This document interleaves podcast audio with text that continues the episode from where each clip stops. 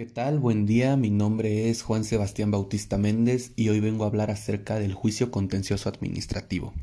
Esto tomando como base los apuntes de clase y algunos libros consultados. Bueno, el contencioso administrativo es el juicio, recurso o reclamación ubicado en un determinado sistema de jurisdicción relativa que se interpone después de agotar la vía gubernativa en unos sistemas ante los tribunales judiciales y en otros ante tribunales administrativos autónomos, estos tratando sobre pretensiones o conflictos en preceptos de derecho administrativo. Esto quiere decir que es una herramienta para solicitar la nulidad o modificación de una resolución que afecten a un particular y que dicha resolución fue emitida por una autoridad administrativa, esta es una manera efectiva en la que los gobernados nos podemos defender ante las acciones de autoridad administrativa mediante la intervención de un órgano jurisdiccional. El artículo 1 de la Ley de Procedimiento Contencioso Administrativo de Puebla nos dice que los juicios que se promuevan ante el Tribunal de Justicia Administrativa del Estado se regirán por las disposiciones de dicha ley, y a falta de disposición expresa se aplicará supletoriamente el Código de Procedimientos Civiles para el Estado de Puebla, siempre que no se contravengan las disposiciones que regulan el juicio contencioso administrativo. Como introducción hablaré acerca de los antecedentes de la justicia administrativa en México. Para empezar, la doctrina nos lleva a hacer dos grandes distinciones en la justicia administrativa. Por una parte está el sistema francés o contencioso administrativo, cuyo origen se identifica en Francia, y por otra parte el sistema judicialista, tradicional a los sistemas anglosajones de derecho.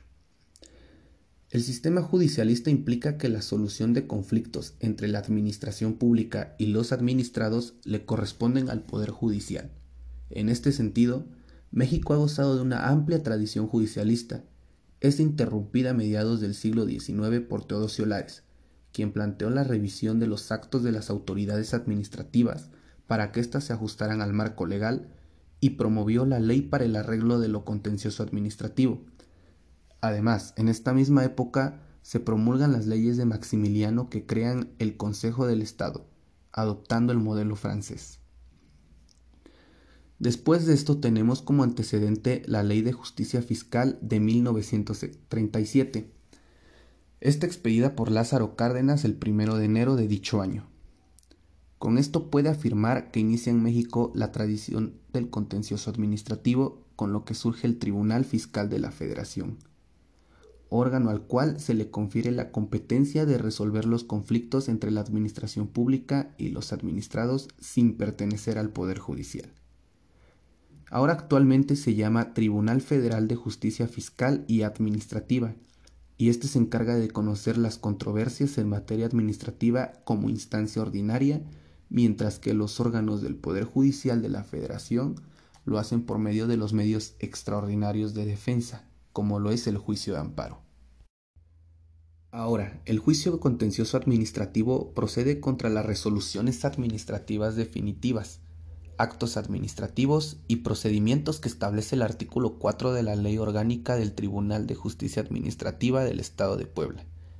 Y éste se regirá por los principios de legalidad, sencillez, celeridad, oficiosidad, eficacia, publicidad, transparencia, gratuidad, mayor beneficio y buena fe.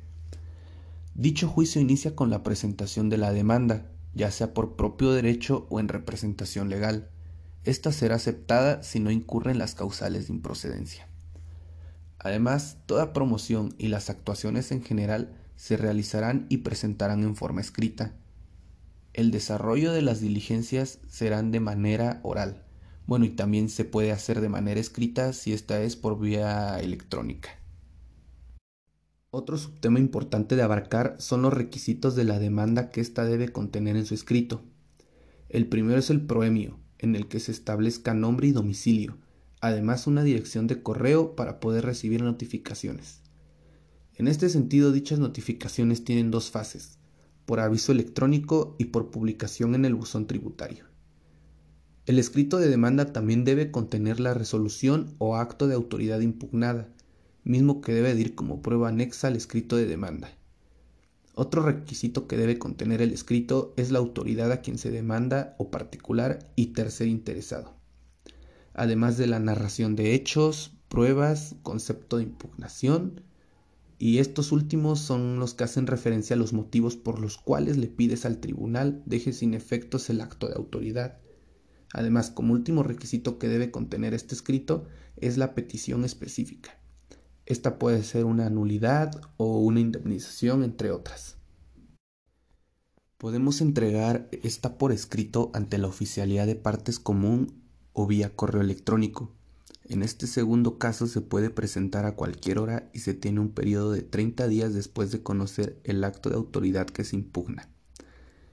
Bueno, posterior a esto, el juicio continúa con la cita de alegatos, luego el cierre de instrucción y finalmente la sentencia definitiva. También se puede dar otro caso en el que exista ampliación de la demanda, y para esto existen cinco supuestos en los que procede. El primero es la negativa ficta. Esta es ante el silencio u omisión, pues se entiende la respuesta como un no por parte de la autoridad. Entonces, en este caso, la autoridad redactará su negativa con los fundamentos y consideraciones que corresponda, así que estos se deben combatir en la ampliación. Como segundo supuesto tenemos cuando se impugna un acto desconocido. Aquí la autoridad, al momento de contestar la demanda, debe presentar el acto administrativo impugnado. Como tercer supuesto, cuando se impugna un acto antecedente del acto impugnado. Como siguiente supuesto, cuando se introduzcan hechos no conocidos, esto lo prohíbe la ley en su artículo 22 y dice que en la contestación de la demanda no podrán cambiarse los fundamentos de derecho de la resolución impugnada. El último supuesto es la causal de extemporaneidad, y aquí consiste que la ampliación debe cubrir los mismos requisitos que la demanda y el plazo en la ampliación es de 10 días. Bueno, para finalizar hablaremos acerca de las notificaciones. Las partes en el primer escrito que presenten deberán señalar domicilio en el estado de Puebla, o sea, en el caso de esta jurisdicción, esto para que se realicen las notificaciones personales o por correo certificado con acuse de recibo. En este segundo supuesto, los contribuyentes tienen cuatro días para abrir el buzón tributario en su correo y revisar sus notificaciones. Terminando este plazo se tendrá por notificado y cuando se desconozca el domicilio del interesado las notificaciones podrán realizarse por medio de dictos. Y bueno, ¿cómo saber si un juicio contencioso administrativo se va a ir por la vía sumaria o por la vía ordinaria? Se va a tramitar por vía ordinaria cuando ésta exceda 15 veces la UMA elevada al año. Y va a ser por la vía sumaria cuando sea menor de 15 veces el valor de la UMA elevada al año.